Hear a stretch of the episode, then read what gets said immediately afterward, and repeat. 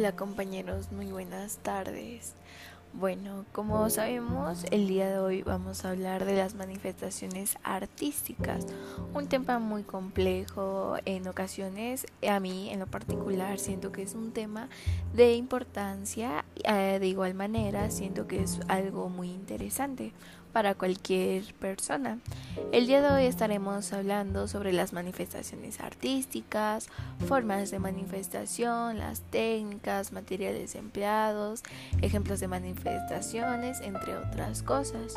Bueno, para empezar con esto, tenemos que saber qué es el arte el prehistórico.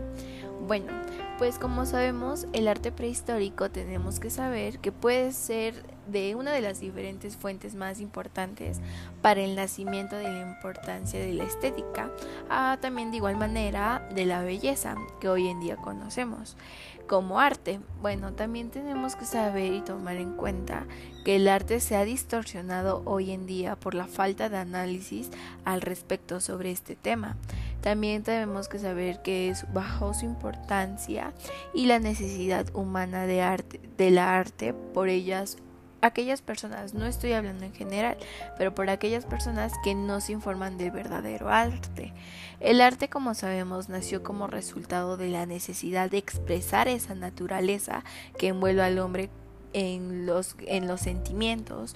O también otra definición que también suele ser también manejada es que surgió a través de la escritura, ya que como sabemos es algo fundamental para el ser humano, ya que con ello tenemos información que nos brindan o podemos transmitir información. Retomando la expresión de sentimientos, podemos también encontrar lo que puede ser también algo que provoca miedo, ya que no comprendemos lo, lo que nos rodea. Ah, también podemos poner la falta de seguridad, lo que lleva a transmitir estas sensaciones a través del arte y de la vida, razón de lo cual llevará a recurrir a la magia para controlar de estas de manera correcta todos aquellos sentimientos que lleguen a sentirse al momento de hacer o estar con alguien. Claro, eso se podrá reaccionar relacionar, disculpen, con alguna pintura o alguna escritura o diversas artes que podemos y que con nosotros mismos conocemos.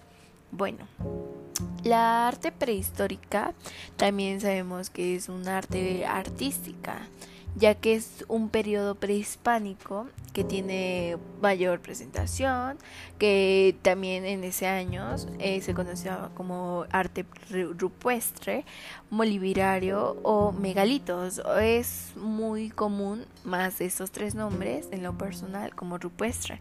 Pero bueno, el primer arte rupestre, cuyo nombre proviene de la pared rocosa de la cueva y refugio donde se ubica el mural. Estas pinturas representan principalmente animales, escenas de caza. El arte también rupestre es la primera obra de arte que surgió en España y en el sur de Francia.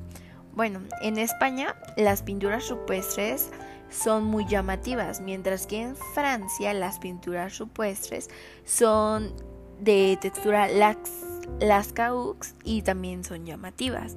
Como podemos saber, en España y en Francia tiene su clase de rupestre que las dos son muy llamativas. Bueno, en España podemos encontrar dos especies de pintura rupestre, que puede ser cantábrico y levante. Bueno, el arte de muebles o de arte de actividades o también para más reconocido es también llamado arte de miniatura o arte portátil, que consiste en figuras o decoraciones con huesos, cuernos de animales o piedras o moldeadas aproximadamente de arcilla, que más o menos siento que nosotros conocemos más esa arte que está aproximadamente de arcilla.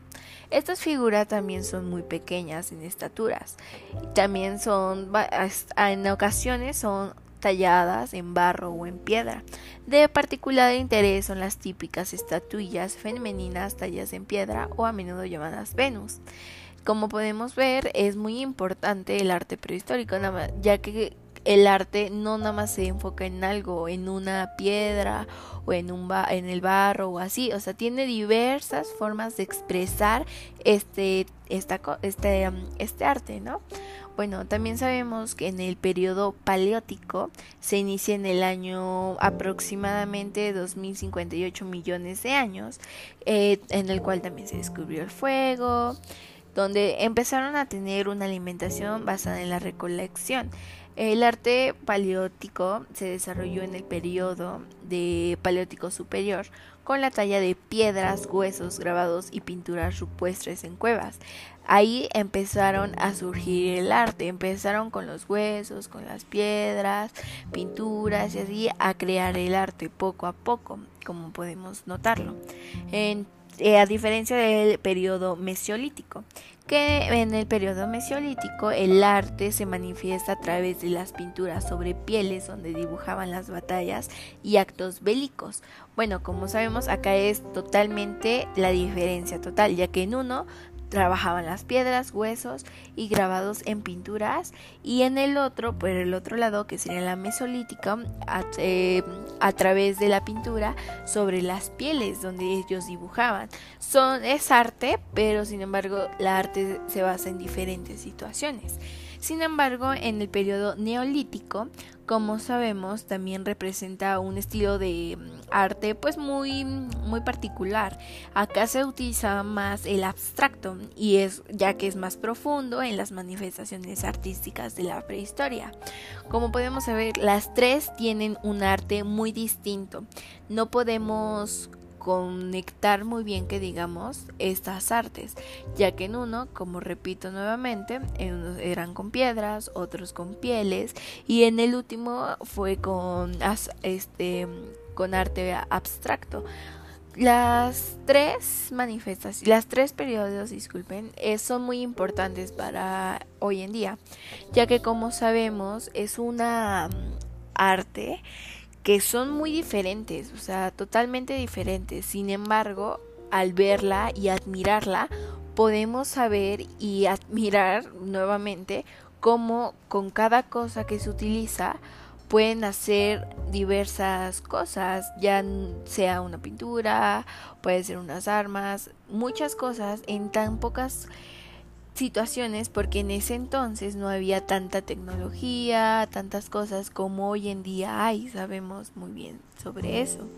El arte pues paleótico surge muy desarrollado, muy intenso, por así decirle. Es una de las creencias, eh, bueno, está unido por las creencias espirituales al pensamiento abstracto. Es muy repertino, pero como sea, son unas artes que aunque son muy diferentes por la forma de cómo están pues expresadas, podemos admirarla cada una de ellas sin hacer distinción, ya que es un arte muy profunda, muy bonita. Y bueno, también podemos permitir hacia los investigadores de hoy en día, gracias a esas pinturas del pasado, podemos ver los relevantes hechos o procesos que tuvieron en ese lugar, que ahora en día podemos saber nosotros qué pasó, cómo pasaron, cómo fueron la evolución del arte, porque si nos damos cuenta, ha habido una evolución del arte muy fuerte, ya que como empezaron con piedras, con lo poquito que tenían a hoy en día, que ya es, la tecnología es un poco más grande, podemos hacer dibujos, pinturas, estructuras muy grandes y muy especiales y específicas, muy detalladas, lo que antes no. Sin embargo, antes lo con lo que tenía la piedra tallada o así era muy importante para ellos en ese entonces. Sin embargo, como fue avanzando el tiempo, los años, también tiene que ir habiendo una reforma en todo, como en todo, ¿no? En este caso hubo una evolución del arte, lo cual yo lo veo muy bien, ya que como podemos saber es algo muy importante para todos nosotros. Y bueno compañeros, esa sería mi exposición. Eh, espero que les haya gustado. La verdad a mí me gusta mucho el arte. A mí en lo específico me gustan más la, mm, las pinturas. No sé, me llama mucho la atención. Me gustaría mucho trabajar en algunas ocasiones con ellas. Bueno, muchas gracias. Hasta aquí todo. Soy María Fernanda Cabrera Rodríguez, tercero A, número 8.